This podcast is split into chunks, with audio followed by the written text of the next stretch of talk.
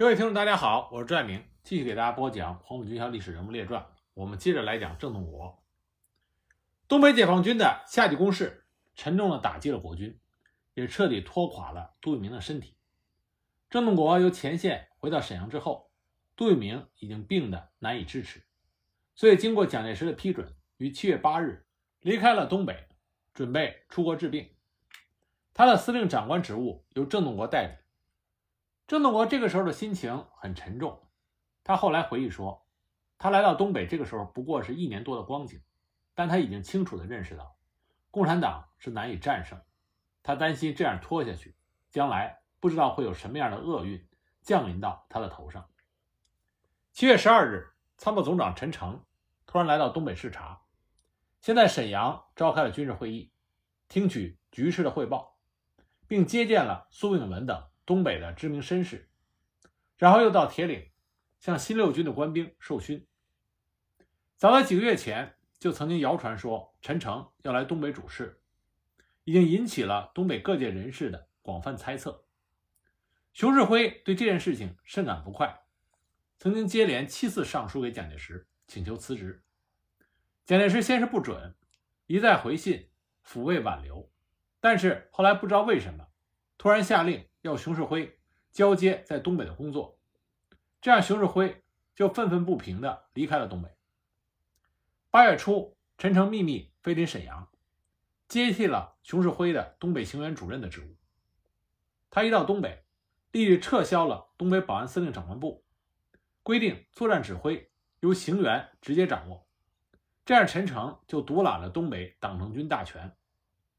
郑洞国则改任东北行辕副主任。实际上等于挂名，很多的事情都是由陈诚的亲信罗卓英协助他去做。陈诚刚到东北，的确是踌躇满志，想要干出一番事业。他一到东北就公开的宣称，要六个月恢复东北的优势，收复东北一切失地。为此，他锐意整军，大肆的扩充部队，先后将东北原有的九个保安区司令部和十一个保安支队及交警总队的部队。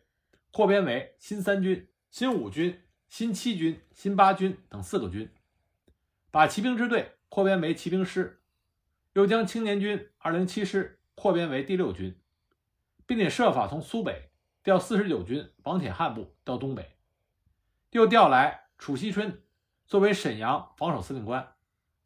这样在东北战场上的国军部队。连同原来的新一军、新六军、五十二军、七十一军、十三军、九十三军、六十军、五十三军这八个军，一共达到了十四个军之多。陈诚又增加了一些炮兵、战车、汽车等部队。经过一番整顿和扩充，正规军队的人数和装备有了增加，但许多部队的战力因为原来的建制被打乱，兵力强弱搭配而没有得到提高。有的甚至降低了战力。与此同时，陈诚以整肃军纪、政绩为名，排除异己，到处安插自己的亲信。到东北不久，他就接连撤换了七十一军军长陈明仁、五十二军军长梁凯、副军长兼十二师师长刘玉章等一批官员和将领。最为滑稽的是，陈明仁刚刚因为死守四平街有功，而被授予最高的军功章。现在陈诚一到，反被撤职查办，实在是让人啼笑皆非。当然，在被陈诚查办的人员中，确实有些人有种种贪污舞弊的行为。不过，东北国民党政权的腐败，并没有因为陈诚的权力整治而减轻。相反，在他东北主事的半年多里，不仅内部矛盾更加深化，而且诸如贪污、走私、任用私人等弊端。有增无减。对于国军部队前一时期在东北战场上的失利，陈诚通通归咎于他前任官员的无能。在七月下旬召开了一次驻沈阳中外记者招待会上，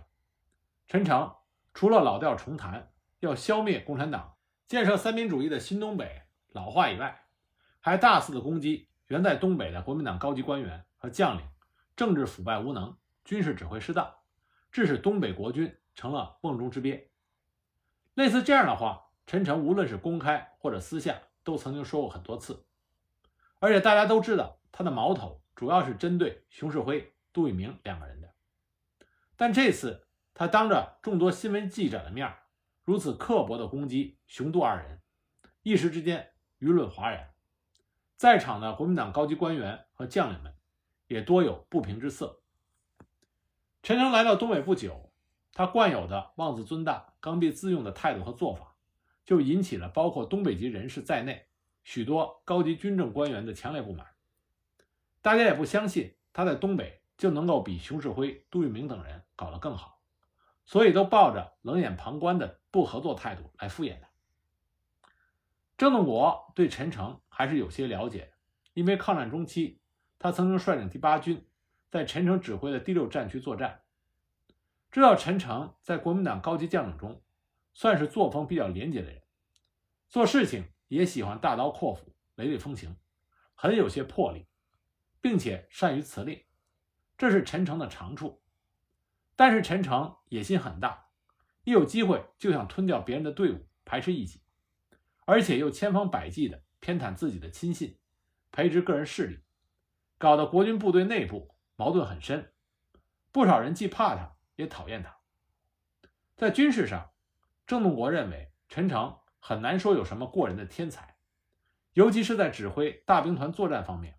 他是远不如杜聿明的。这一点在后来的东北战场上得到了更加充分的验证。不过，郑洞国也说，后来国民党内部许多人士把几十万国军部队在东北战场上的最终覆灭，很大程度上归罪于陈诚。这也是有欠公正的。郑洞国认为，国军部队在东北战场上失败是历史的必然结果，这和当时国民党的本质状况是连在一起的。在陈诚没有到东北之前，就已经是注定了的。那么，因为基于对陈诚的认识，以及郑洞国对于国民党政权在东北前途更加的灰心，陈诚大权独揽，包办一切，郑洞国也乐得逍遥赋闲。同时，暗中他寻找机会，准备离开东北。陈诚来东北就任行辕主任的时候，正值东北解放军夏季攻势结束不久，秋季攻势尚未开始的空隙，东北战场上相对比较平静，这就给了陈诚以时间，从容地整顿军队和部队人事。一切整顿就绪之后，陈诚调兵遣将，跃跃欲试，准备在战场上大显身手。对于今后的作战方针，陈诚也有他自己的想法。他认为，过去东北国军的战略失策是没有把北宁路、锦州至沈阳段以西的解放军彻底肃清，致使关外和关内的联系始终有被切断的危险。所以，他首先调集新由苏北调来的四十九军，以及由华北抽出的四十三师，投入到热河东部地区，企图在短期之内。将北宁路、沈锦县以西地区的解放军一举扫荡干净。郑洞国认为，陈诚的意图从军事战略角度上来讲，一定意义上是有道理的。一九四六年八月，郑洞国曾经奉命率军进攻热河，实际上也是出于这种考虑。但实际上，除了占据了北宁路附近的一些战略要点，郑洞国当时并没有达到消灭解放军有生力量的目的。而陈诚这次进攻热河，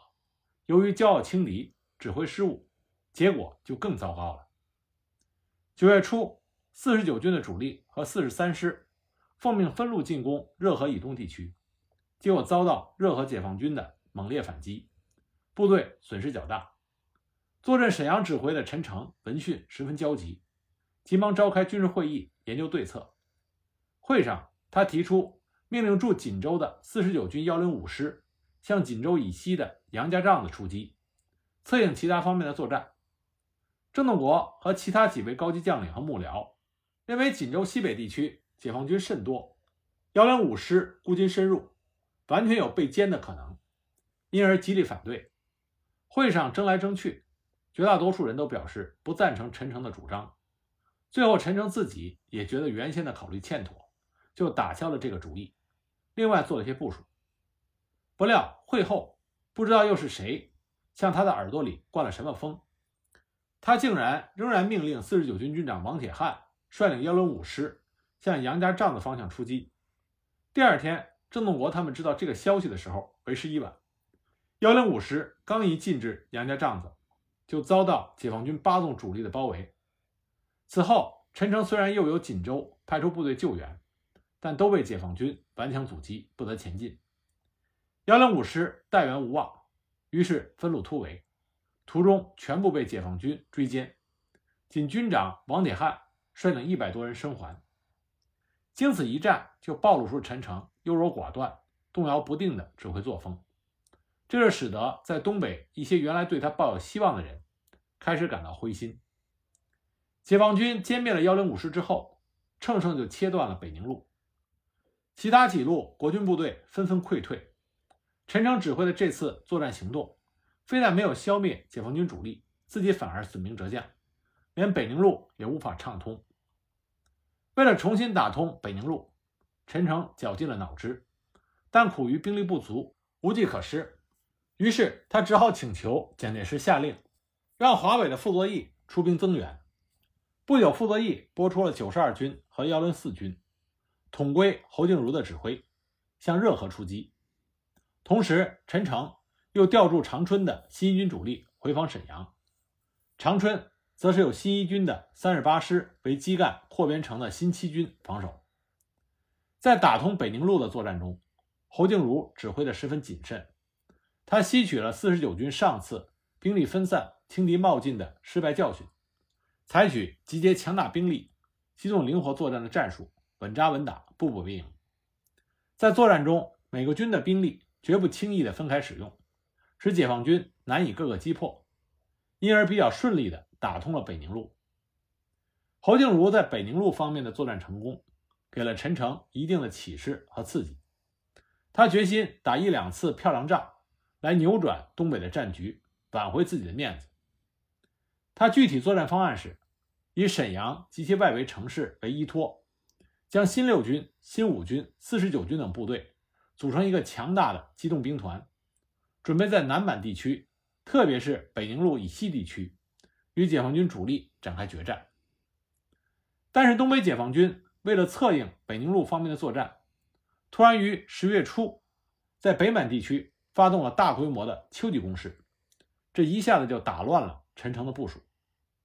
自十月一日起，东北解放军主力一纵、二纵、三纵、四纵、十纵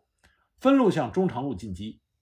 突然向四平街南北地区的国军部队发起了攻击。十月二日，驻守西丰、昌图及威远堡门地区的五十三军幺三零师被歼，师长刘润川被俘。驻守开原东南八棵树的守军一个团，也遭到了同样的命运。不久，法库、张武等地相继失守。这下子，陈诚慌了手脚，接连向南京告急。蒋介石闻报，匆匆飞到沈阳，提出巩固沈阳及其与关内的交通联系，加强沈阳以北各据点的守备力量，以求确保的作战方针。据此，蒋介石命令将新六军调守铁岭。同时调华北的九十二军二十一师、九十四军四十三师、十三军五十四师、暂三军十师、十一师和骑兵四师等六个师出援东北。东北解放军一看大批的国军部队向着沈阳及以北地区增援，忽将主力转向长春、永吉方面作战，以一部分兵力围攻永吉，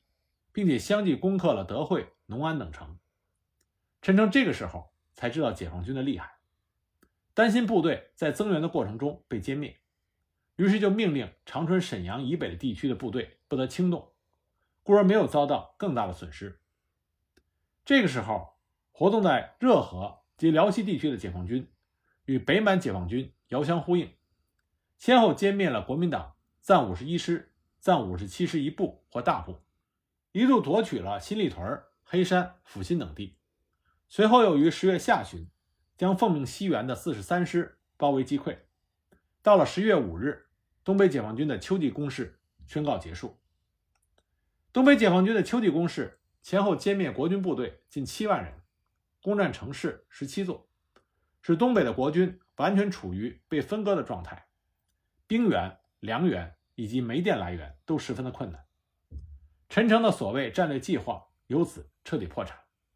他的威信也随着战争失利而空前的降低。陈诚初到东北之际，北宁路及中长路、长春沈阳段的火车尚能通行，这个时候则时断时续，难以畅通。所以当时沈阳人有一句讽刺他的歌谣，叫“陈诚真能干，火车南站通北站”。那面对东北危急的战局，陈诚被迫转而采取重点防守、保持军力、保住沈阳的作战方针，这完全是一个消极被动、准备挨打的战略。但陈诚这个时候也只能如此了。不过他似乎尚未充分预料到今后可能出现的更加危险的局面。在一九四八年元月一日发表的《告东北军民书》中，他居然还说：“目前国军已经完成了作战准备，危险时期已经过去。”等等，并准备派作为战略机动部队的第九兵团等部队，由铁岭、沈阳、新民三路出兵，向沈阳以西公主屯地区的解放军进攻。而这个时候，东北解放军却先已发起了浩大的冬季攻势。再度打乱了陈诚的部署。当第九兵团之新五军前进到公主屯的时候，发现解放军二纵、三纵、六纵、七纵等大批的主力部队正在向该军合围。该军军长陈林达当即就给陈诚发紧急电报，请求退守设有坚固防御工事的巨流河。陈诚接到电报，大惊失色，急忙召集行辕的高级幕僚研究对策。行辕副参谋长赵家乡主张让新五军迅速的放弃沈阳外围公主屯等据点，会同各部据守辽河以南及沈阳，以攻势防御，击破解放军的攻击。对这个作战方案，陈诚表示同意，可是却迟迟下不了决心。在公主屯的新五军因为撤守不定，眼睁睁地看着解放军向其四周包围。丧失了突围转移的宝贵时机，直到一天多之后，陈诚终于下令新五军向沈阳撤兵，但为时已晚。这个时候，新五军已经被解放军重兵团团围住。元月六日晚，解放军发动总攻。陈林达虽然曾经指挥部队拼命的抵抗，并且多次发起反冲击，但终于在次日上午全军覆没。军长陈林达、师长谢代征。刘光天也在这次作战中被俘。在新五军被包围的时候，廖耀湘原可指挥新六军就近解围，但是廖耀湘畏首畏尾，按兵不动，错失了救援的时机。在这个期间，四十九军七十九师、二十六师也先后在张武、新立屯被歼灭。陈诚苦心经营的所谓机动兵团，不到一个月就损失了三分之二。这个时候，新六军被迫撤回铁岭，沈阳只有新三军和新一军的两个师驻守，铁西区外围则仅有几个工兵营布防。解放军趁虚就兵临了沈阳的市郊，用大炮轰击铁西区，一时之间形势万分的吃紧。国军遭受的一连串的败绩和沈阳所面临的危险局面，让陈诚手足失措，卧床不起。他一面匆匆调驻辽阳的五十二军主力和驻四平街的七十一军主力，星夜集结沈阳，力图稳定局面；一面再次连电向蒋介石告急。元月十日，蒋介石亲飞沈阳，当日就召集师长以上的将领举行军事会议。会前，据说陈诚单独与蒋介石进行了谈话，他把东北国军最近的几次惨败，特别是新五军的被歼。完全归咎于众将领不服从命令，并向蒋介石请求惩办第九兵团司令官廖耀湘及新六军军长李涛。参加会议的将领们事先已经预感到，这次蒋介石飞临沈阳，很可能要追究失败责任，说不定谁又成为陈诚的替罪羊，所以大家都是提心吊胆、忐忑不安。郑洞国估计，廖耀湘在新五军被消灭这件事情上。难免要担些风险，所以会前就找到随蒋介石前来沈阳的国防部作战次长刘斐，请他在必要的时候为廖耀湘讲一下情。刘斐答应了。据规定，开会时间的最后一二分钟，脸色铁青、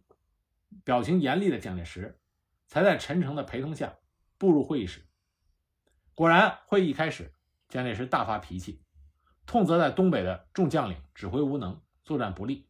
把好端端的队伍一批批的送掉了。他当时就责问众人，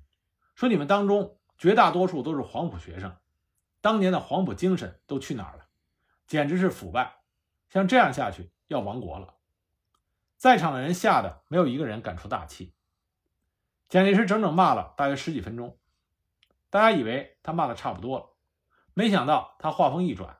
又接着大骂起廖耀湘和李涛，切责其不服从命令，拥兵自保，见死不救，导致新五军全军覆没，声称要他们两个人对这次惨败负责。至此，大家心里都明白了，看来今天陈诚的替罪羊一定是廖耀湘和李涛。出乎人意料的是，蒋介石刚一讲完话，廖李二人立刻挺身站起来申辩说，他们从来没有接到要援救陈林达的指示，因此不能对新五军的失败负责。而陈诚则表示曾经叮嘱了罗卓英，给廖耀湘打电话，命令他就近解新五军之围。这样一来，就形成了是非功过无法辨明的僵局。郑洞国他们这些不了解情况的局外人，自然也不好插言，就连蒋介石一时也不知如何是好。当时的场面极为尴尬，争吵到最后，陈诚在无可奈何中，神情沮丧地站起来说：“新五军的被消灭，完全是我自己指挥无方，不怪各将领，请总裁按照党纪国法惩办我，以肃军纪。”蒋介石本来打算要惩办廖耀湘、李涛二人。现在一看，陈诚自己承担了责任，只好改口说：“仗正在打，等战争结束之后再评功过吧。”说着就离席而去。蒋介石离席之后，陈诚接着又说了几句自我检讨的话，最后表示：“我决心保卫沈阳，如果共党攻到沈阳的话，我决心同沈阳共存亡。”最后以手枪自杀。说完就宣布散会。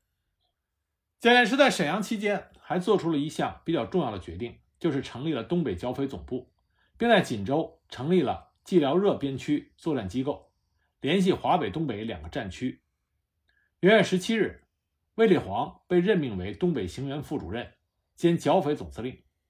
郑洞国和范汉杰被同时任命为副总司令。卫立煌于元月二十二日到沈阳视察。这个时候，东北解放军的冬季攻势仍在继续。自元月二十六日到三十日，新立屯、沟帮子、盘山等地先后被解放军占领，北宁路的交通又告中断。东北解放军主力一纵、二纵、四纵、六纵、七纵、八纵等部队正大举进攻辽西、辽南的国军，局势日趋恶化。在这种情况下，陈诚当初那种目空一切、骄横不可一世的样子再也见不到了。他自知留在东北。实在无法应付局面，所以连电给蒋介石，称病辞职，同时要他在南京的夫人搬请宋美龄在蒋介石面前疏通，总算得到了蒋介石的恩准。二月五日，陈诚悄然地离开了沈阳，他的离去马上就成为沈阳城内的议论中心，很多国民党的高级党政军人员都纷纷地骂他是草包，是骗子。嘴里讲着要与沈阳共存亡，到紧要关头却抛下一切，自己溜之大吉。陈诚在离开沈阳之前，对郑洞国十分的亲近，一再拉着郑洞国陪同他回南京，向蒋介石汇报情况。郑洞国完全明白，陈诚无非是希望他能够替陈诚在蒋介石面前作证，证明国军在东北的失败是各将领不服从命令。并非是陈诚指挥失误。郑洞国对于陈诚在东北的所作所为早已经十分的反感，所以也不愿意为他说情。无奈陈诚一定让郑洞国随他去，卫立煌也有意让郑洞国去南京了解一下各方面的情况，所以郑洞国只好勉强同意，随着陈诚同机飞往南京。飞到南京的当晚，陈诚就和郑洞国一起去见了蒋介石。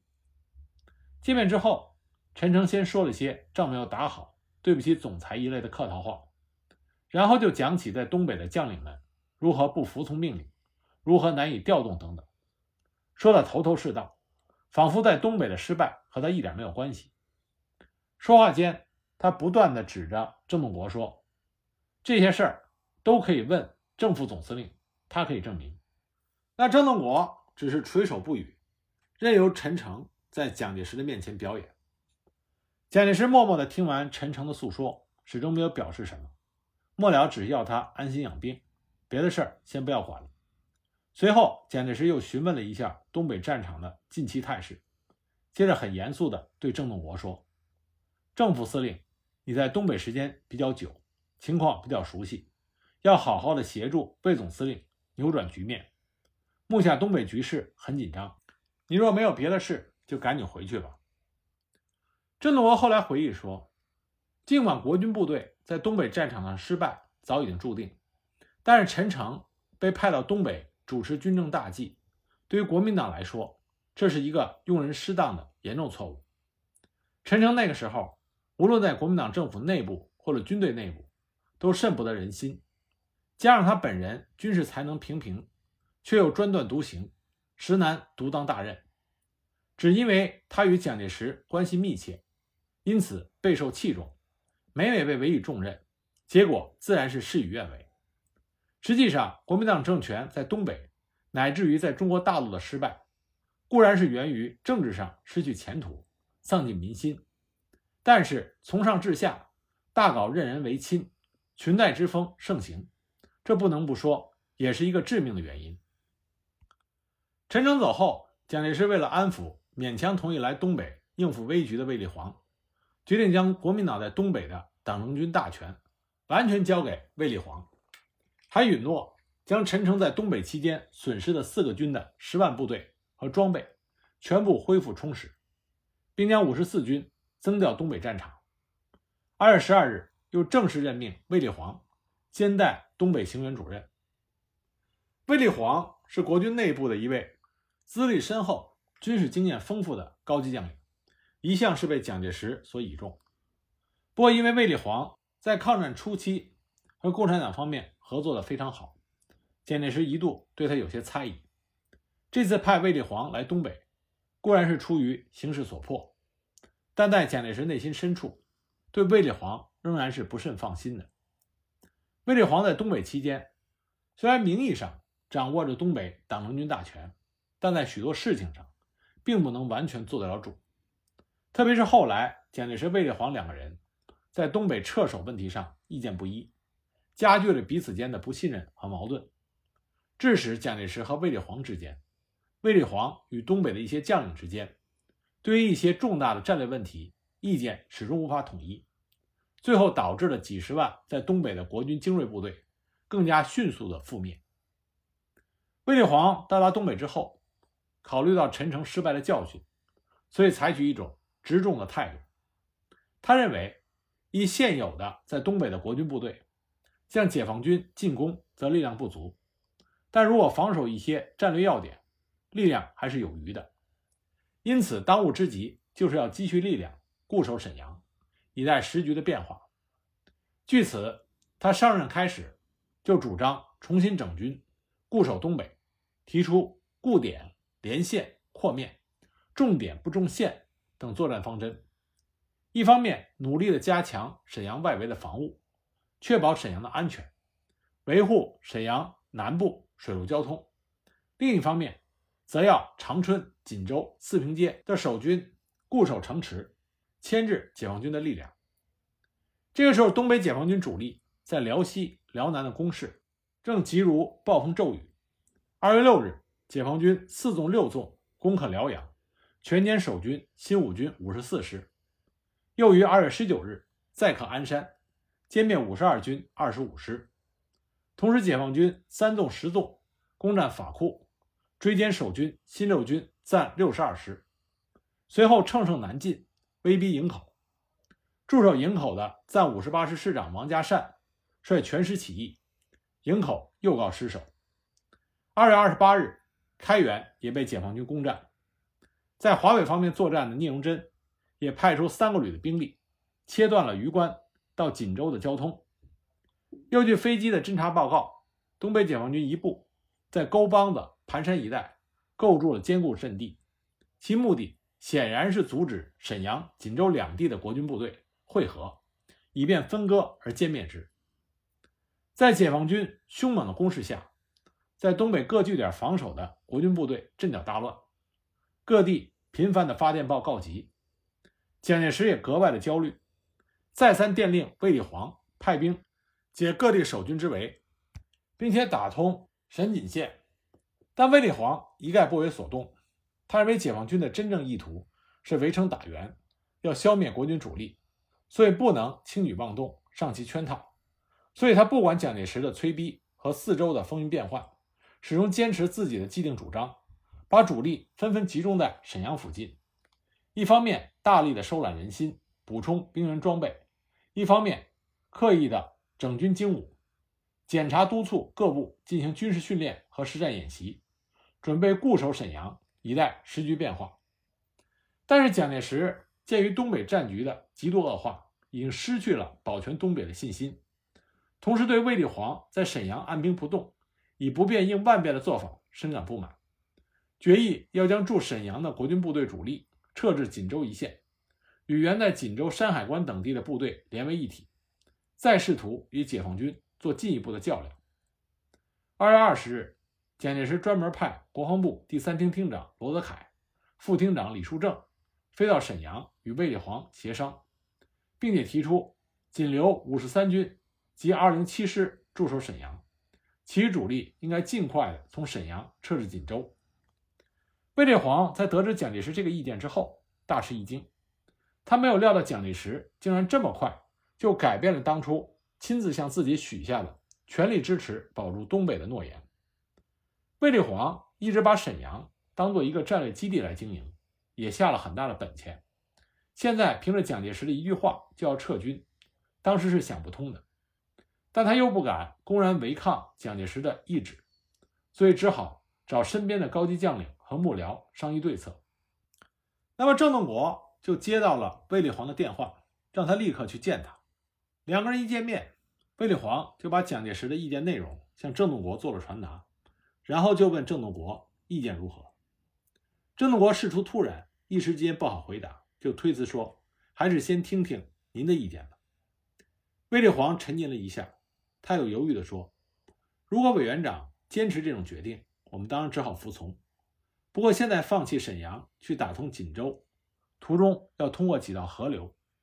加上共军已经设有几道坚固的阻击阵地，以我军现在的士气。”很有可能会全军覆没。然后他又带着试探的语气说：“我们最好能够说服委员长，让我们暂时固守沈阳，整训部队，然后再趁机出击，是有希望扭转战局的。况且沈阳有兵工厂，抚顺有汽油，本溪有煤，粮食也可以想办法，完全能够坚持下去。你看怎么样？”听了卫立煌的话，郑洞国心中矛盾重重。半晌没有出声。其实，对于卫立煌力图固守沈阳的一套主张，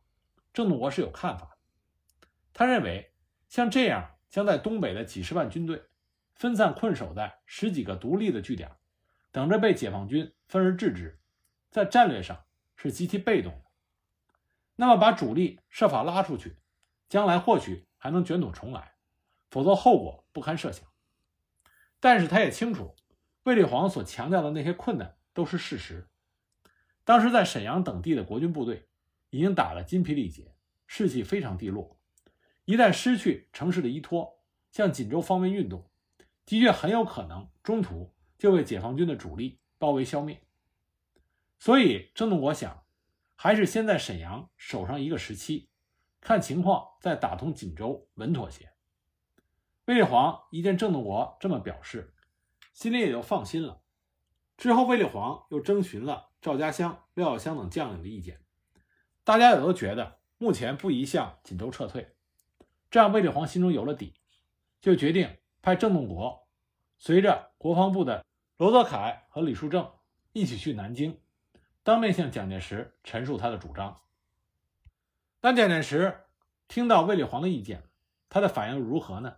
我们下一集再继续给大家讲。